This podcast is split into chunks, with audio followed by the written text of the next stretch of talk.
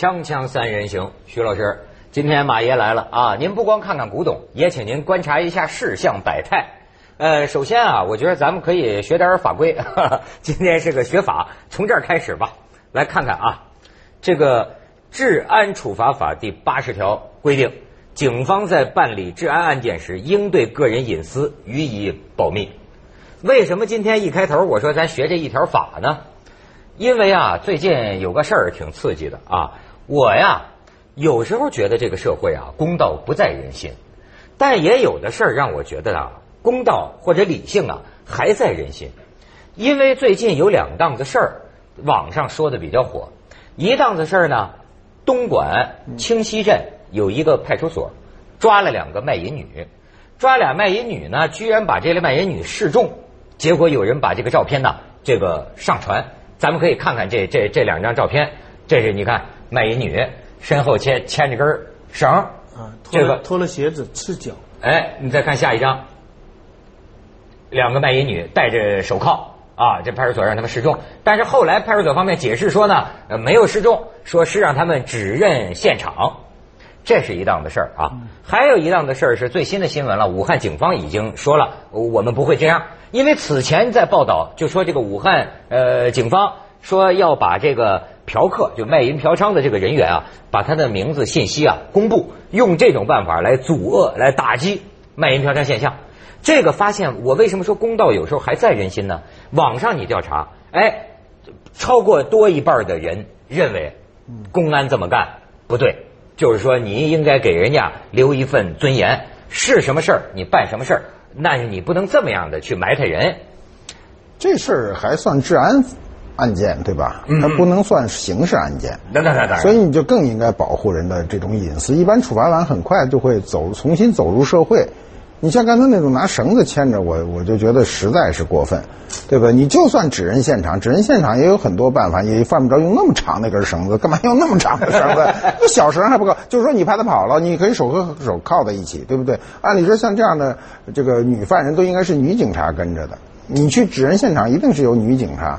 你怎么会有那么老远一根长绳？那头咱也看不到头，不知道有多远，对吧？你就很就让人听着就很难过嘛。现在不是钓鱼了，牵绳。对，那个那个那个那个报道是还更煽情了，就好像说是车子拉着他们走啊，是之类的。现在看来好像不是车子拉着，如果车子拉着，那就跟因为这个事情，人家很快会想起这个伊朗最近你知道那件事情什么什么事？因为伊朗那个通奸，那个女的通奸。他们的刑法是要把你在泥里埋到半生，然后用石头丢死。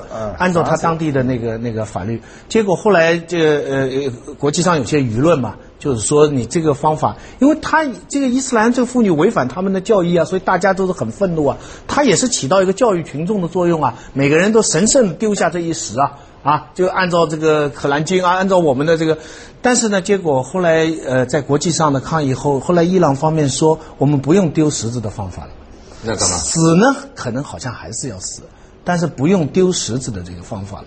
所以这种画面哈，呃，它在现在这个这个这个国际这个网络这样发达的情况下，它有时候起的这个作用是。当初这种原始的这个游街示众，这个小村落的教育方法，群众道德专政所预想不到的。零六年，呃，深圳有一件事情。忘了是哪一个村，我现在脑子一下就想不起哪一个村，不是黄岗村，二奶村，不不不，不能这样叫，就是城中村呐。这不能歧视城中村，我自己觉得深圳要消灭城中村其实不不对的，其实城中村可以改造成像新天地那种的啊，这就就 这，但这是另外话。但那个时候那一次出名，就是说他们。扫黄了以后，把那些涉黄人员啊，全部穿着黄衣服，然后排队示众，然后黄叶的，全部全部黄众。结果呢，那个时候妙得很，我在 Google 查地图啊，嗯，每个城市有一个地标的嘛，上海是东方明珠了，北京是天安门了。深圳就是那个村的，当然，当然这是国际反动势力妖魔化中国，对，怪不得要把姑姑赶出去。但是说明那个村一下子变得这么有名的。嗯，但是其实呢，这些事情的是非呀，非常简单。八八年，公安部、最高法院跟最高检察院专门出了一个通知的，叫未决犯以及已决犯都不能用示众的方法。换句话说，而且说了，如果警方采用这样的方法，呃，领导人员要要要负责任。我一看，我八八年已经有，我一开始就这个感受。我一开始嘛，我认为这个事是很久远的事了，拿根绳子拴人失重哈。我一开始以为是谁恶搞，啊，就我不相信这是一个真事儿，尤其我不相信发生在今天，就是司法相对来说比过去健全了很多，是吧？我们公安的人应该说，大部分人的意识都应该有有这个意识了，还出现这个事儿，就让人比较震惊。我就觉得啊，这个其实从官到民呐。有时候有一种意识，就是道德审判。你刚才讲什么《可兰经》，这不就是圣经里写到的场面吗？耶稣站出来了吗？一群人拿石头砸一个妓女吗？耶稣说：“你们谁没有罪，你们可以用石头砸，对吗？”这是非常人类非常古老的课题，怪不得过几年就会重现。我记得那天我又看见沈从文先生过去写他们乡里那种呃这个陈规陋习啊，就是陈塘嘛，通奸的女的跟人睡了觉，这个女孩哎呦半夜里。村里的那些老老人们，就执行宗法那些老人们，坐着一条船，把这女的放在一个篓子里，里边放着石头，还剥光了衣服，也是弄绳子，走到一个一个专门沉塘的地方，不丢一下，无声无息，水面平息，这女人就沉在里面。你说这个，所以我就觉得这种思，你看问问题在于啊，一种思维方式，一种思维方式，这个从官到民都是相通的。这种思维方式，甚至还让我想起什么？你记不记得二战之后？出现过，就有人说那是多数人的耻辱，就是民众的耻辱嘛，就是大老爷们儿的丢人。就是说，在德国、在意大利街头都出现过那种情况，把那个呃德军占领期间陪着德国军官睡过觉的那些个卖淫女、那些个妓女揪出来，沿街游街，往身上这个吐吐嘛。我这这没找那张照片，有一部电影叫《西西里岛的美丽传说》，表现这个场面，咱们可以看一下，触目惊心呢。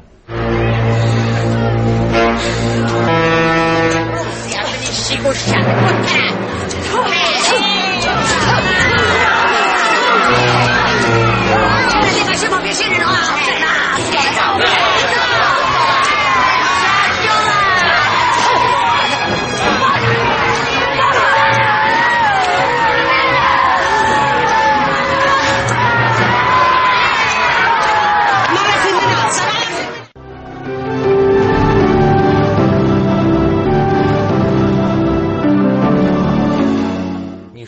这么些年报道这么多案子哈，讲老实话，我心里有时候对每件事都有点疑惑，可我也不敢说，说了我又怕得罪网上的那些骂人者，你知道吗？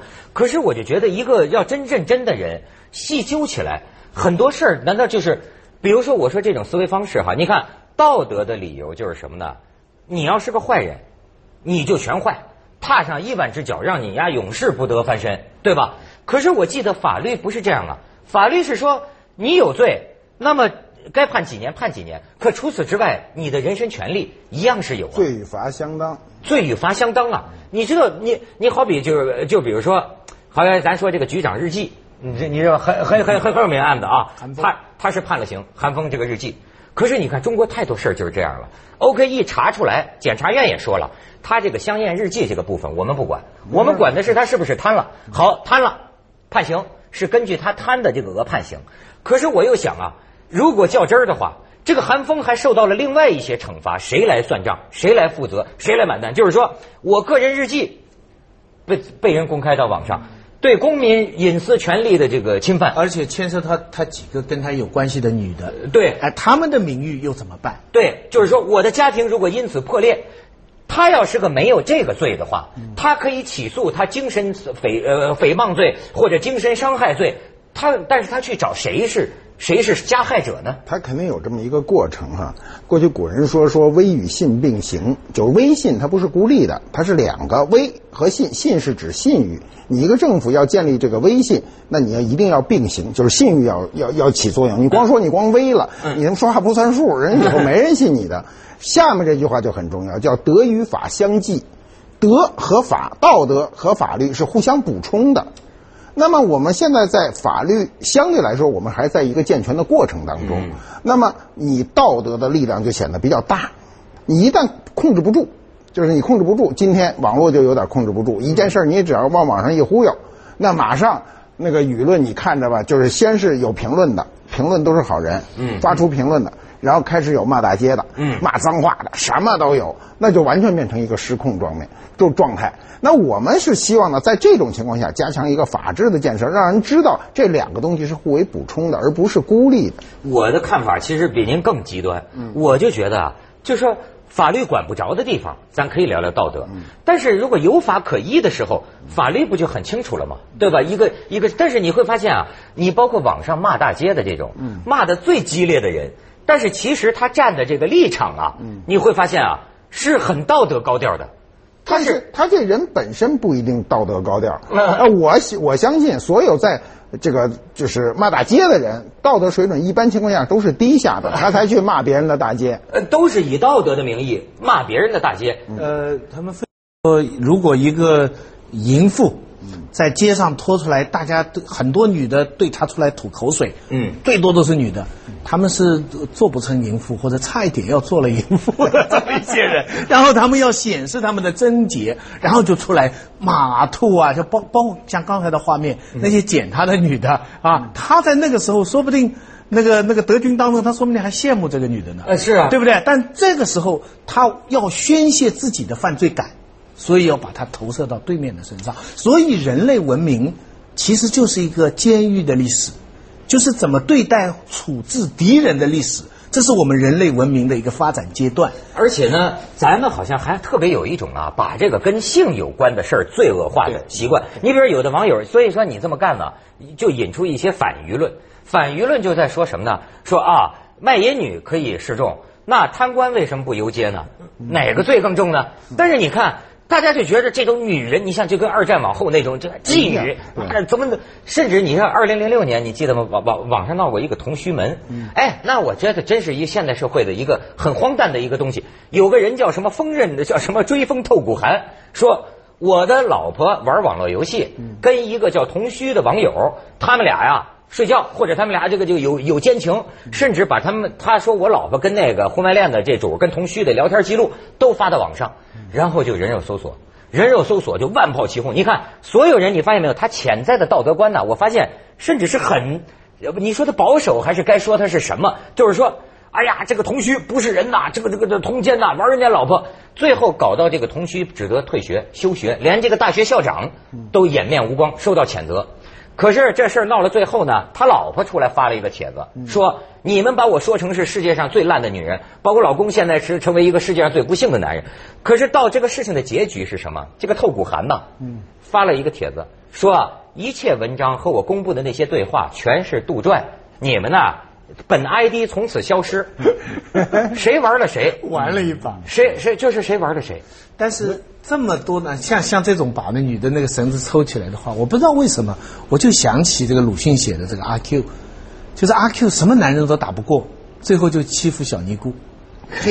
其实我刚才看那时候呢，我就想哈，我们曾经看到过这样的场面，我年幼的时候看到过。哦。我年幼看到的场面比这个还比这个还火。啊。这是拿根绳牵着哈，我们那是叫自暴自弃。这个这个女的跟人通奸以后哈，挂两只破鞋。中国传统文化中，这破鞋跟现在的年轻人不大懂这个意思是含义是什么，就是作风不好的女人跟人家通奸的叫破叫破鞋。王王光美都挂过。呃，挂两只破鞋，然后拿一锣，在马路上游街。游街呢，那倒好了，有人压着你，你还有一个就是迫不得已，他这没人压着，拿一锣，你的任务早上八点就出去，晚上六点回来，你沿街的自个儿去游街去。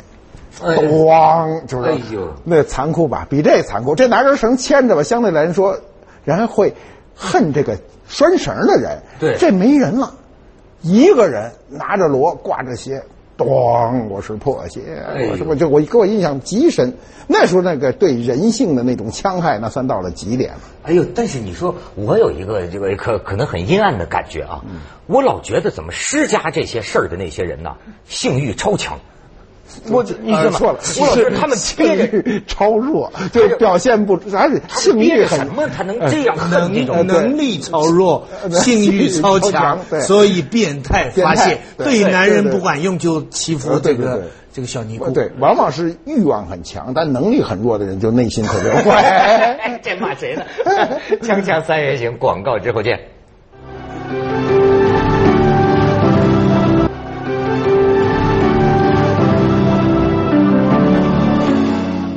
还说的这还真是，就是我见过那种研究，就为什么西方中世纪就出于基督教的那种，把这个性啊呃罪恶化，甚至于这个做爱只能是传教士的姿势嘛，那那一一种姿势，就是有人分析，有人分析，有学者提出两点啊。就说实行这种性的打压的那种人，以这个道学家这个这个伪君子的名义，整天去整人家这个男欢女爱的那种人，他是往往他从古古罗马社会啊，古罗马社会曾经呃淫荡过一阵儿，但是到后来为什么就收紧？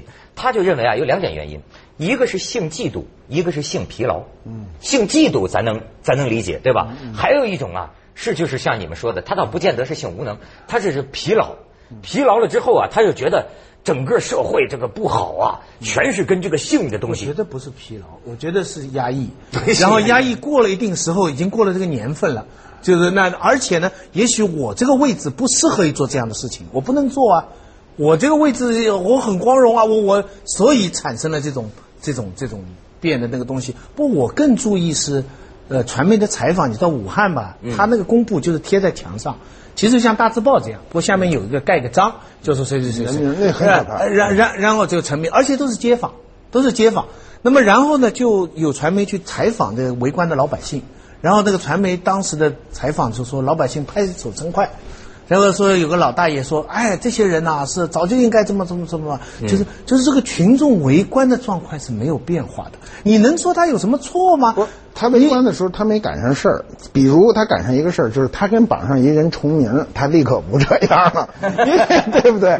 因为今天人呃中国人名非常容易容易重，而且你这样的情况，你比如说有人拿这个手机啊拍个照片，立刻上网上去，那就变成了。”跟这个名字接近的人都很可怕，说不清楚你跟谁去摘清这件事儿去。他不是给你周圈的人看了，那就变成一个无无界限的，什么人都可能看到这个信息。这个信息可能对就是对公众来说是一个你想象不到的一个伤害。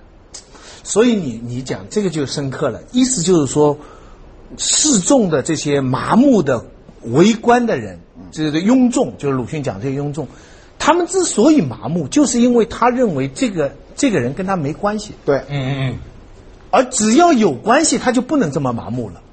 而很多现在文明的很多道理，就是告诉你，一个事情可以发生在一个人身上，它也可以发生在其他一百个人身上。你知道，就是因此，其实是跟跟你的围观的人是有关系的。我就发现你说的还真对，就是说啊，他背后的这种心理啊，总是简单粗暴的。可是这个事儿啊，你又会发现呢，你的朋友。